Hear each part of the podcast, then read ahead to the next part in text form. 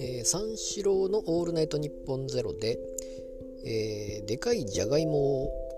は売りでしたという話をしておりました。あのー、まあ、世界記録が出たのではないかということで、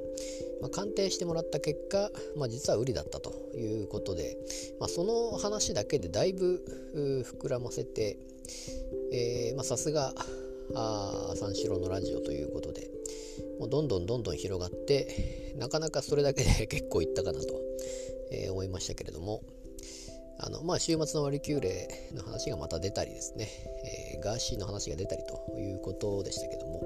まあ、その中であのガーシーっていうのを私は知らなくてですねこの前もなんかのラジオで言ってたと思うんですけどもあれは誰ですかね？マジラブマジラブのラジオだったかちょっと忘れましたけども、まあ、誰々もあれかな？パーティーの話でしたかね、えー、そうですね。この前え、話しましたけどもマジラブでその、まあ、服装をどうするかで。でその服装でパーティーに行くと。いうことを言っておりましてそのパーティーっていうのは大体、え、どういう人が行くのかとか。いう中で、えー、確かそこの中にガー多分ガーシーもいると。ガーシーもそういうパーティーに参加してるという。ことを確か言ってたと思うんですね。でガーシーで誰かなと思ったんですけどももうシガガーシーっていうとまあ逆にして志賀さんかなとか。でだ志賀さんって誰だろうと思ったりしてましたけどもまあ別に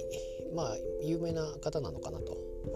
思ってスルーしましたらまたここでまたガーシーが出てきたなと思って。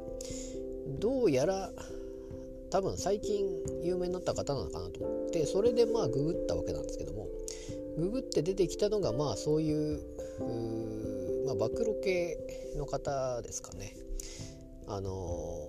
まあそういうのでどうや、まあ、YouTube, YouTube で有名になったと、まあ、昔はその裏方でやっていてそれを暴露しますということでその人が、まあ、通称ガーシーということで、えーまあ、こういう、まあ、情報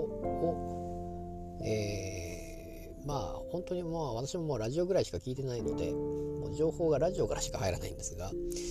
まあそこそういう人でも知るようになってくるということで、えー、まああのまあ、ラジオが 情報源であるというような感じですが、えーとまあ、ガーシーは全然見てないですけれども、まあ、今回のその三四郎のラジオも、えーまあ、そういう広がりがすごいなと思っておりましてさすが三四郎のラジオだなと思いました。